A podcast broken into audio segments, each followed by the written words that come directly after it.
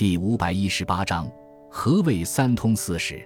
三通指的是通典、通志和文献通考；四史是《史记》《汉书》《后汉书》《三国志》四部史书的合称。三通四史是我国史学的典范，是历史著作中的代表作。通典是我国第一部典章制度通史，唐朝杜佑传。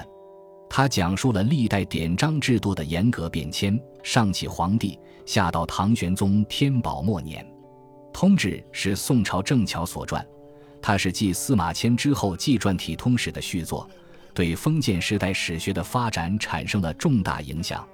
文献通考由宋元之际的马端林所撰，是记载历史典章制度的巨著。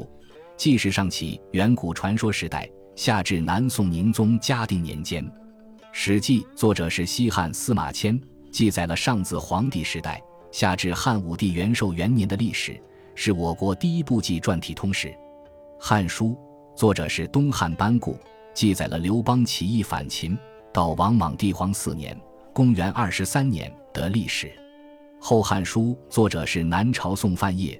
是一部记载东汉历史的纪传史书，记载了从王莽到汉献帝共一百九十五年的史实。《三国志》由晋陈寿传，南朝宋裴松之著，是一部记载魏蜀吴三国历史的纪传体史书。